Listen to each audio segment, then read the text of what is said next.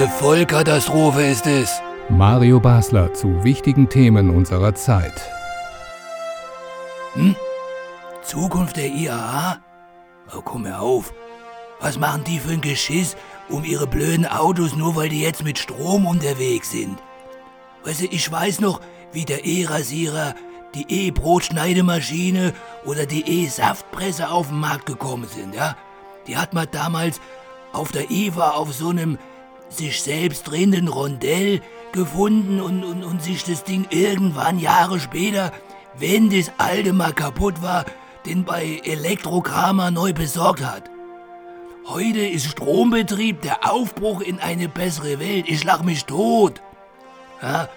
Und überhaupt, dieser ganze Computerschnickschnack da in den Autos von morgen. Da kriegst du dann Hinweis auf einen freien Parkplatz irgendwo in der verstopften City und den klatscht dir in die Hände, kannst dein Glück kaum fassen, düst dahin und Parkplatz ist futsch. Warum? Ja, weil hundert andere das gleiche Ding in ihre Kisten haben. Wo ist denn da der Sinn? Und überhaupt, du wirst doch als Autofahrer immer weiter enteiert heutzutage. Abstandswarner, toter Winkelwarner, Spurhalteassistent, Stauwarnsystem und, und, und. Ja, und du als Fahrer sitzt da nur noch hinten drin und spielst gegen dein Auto Halma, während die Karre zu deinen Lieblingssongs da einen Rehrücken zubereitet oder was? Ist doch abartig sowas.